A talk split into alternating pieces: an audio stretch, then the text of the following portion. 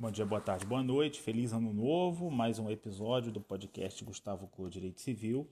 Hoje eu queria falar sobre um tema aí de vanguarda de ponta do direito civil, que é a questão é, da regulamentação de guarda e eventualmente do direito a alimentos por parte é, das pessoas que são, é, aí eu não sei nem se eu posso usar essa palavra, donos de animais de estimação, né?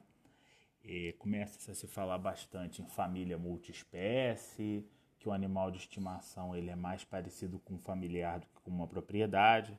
E por conta disso, o Superior Tribunal de Justiça, no recurso especial 1.713.167, reconheceu a possibilidade é, de se fixar um regime de visitação para o PET e já há uma série de decisões também reconhecendo a possibilidade de regimes de guarda para o pet, né? quer seja cachorro, quer seja gato. É...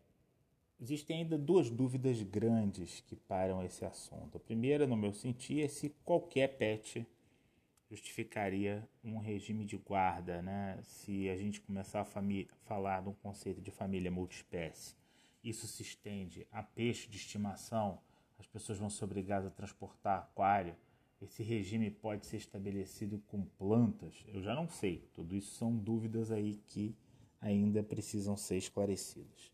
E o segundo aspecto também, bastante polêmico, diz respeito ao dever de pagar alimentos, não é?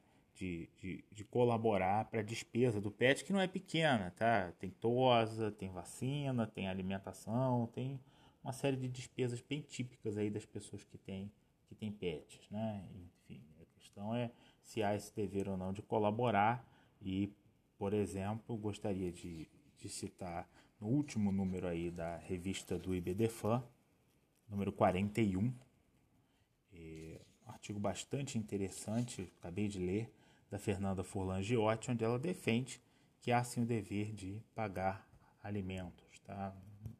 É, não sei se isso é algo tão evidente, mas mas me parece que é, é ao menos defensável esse dever de pagar alimentos. Né?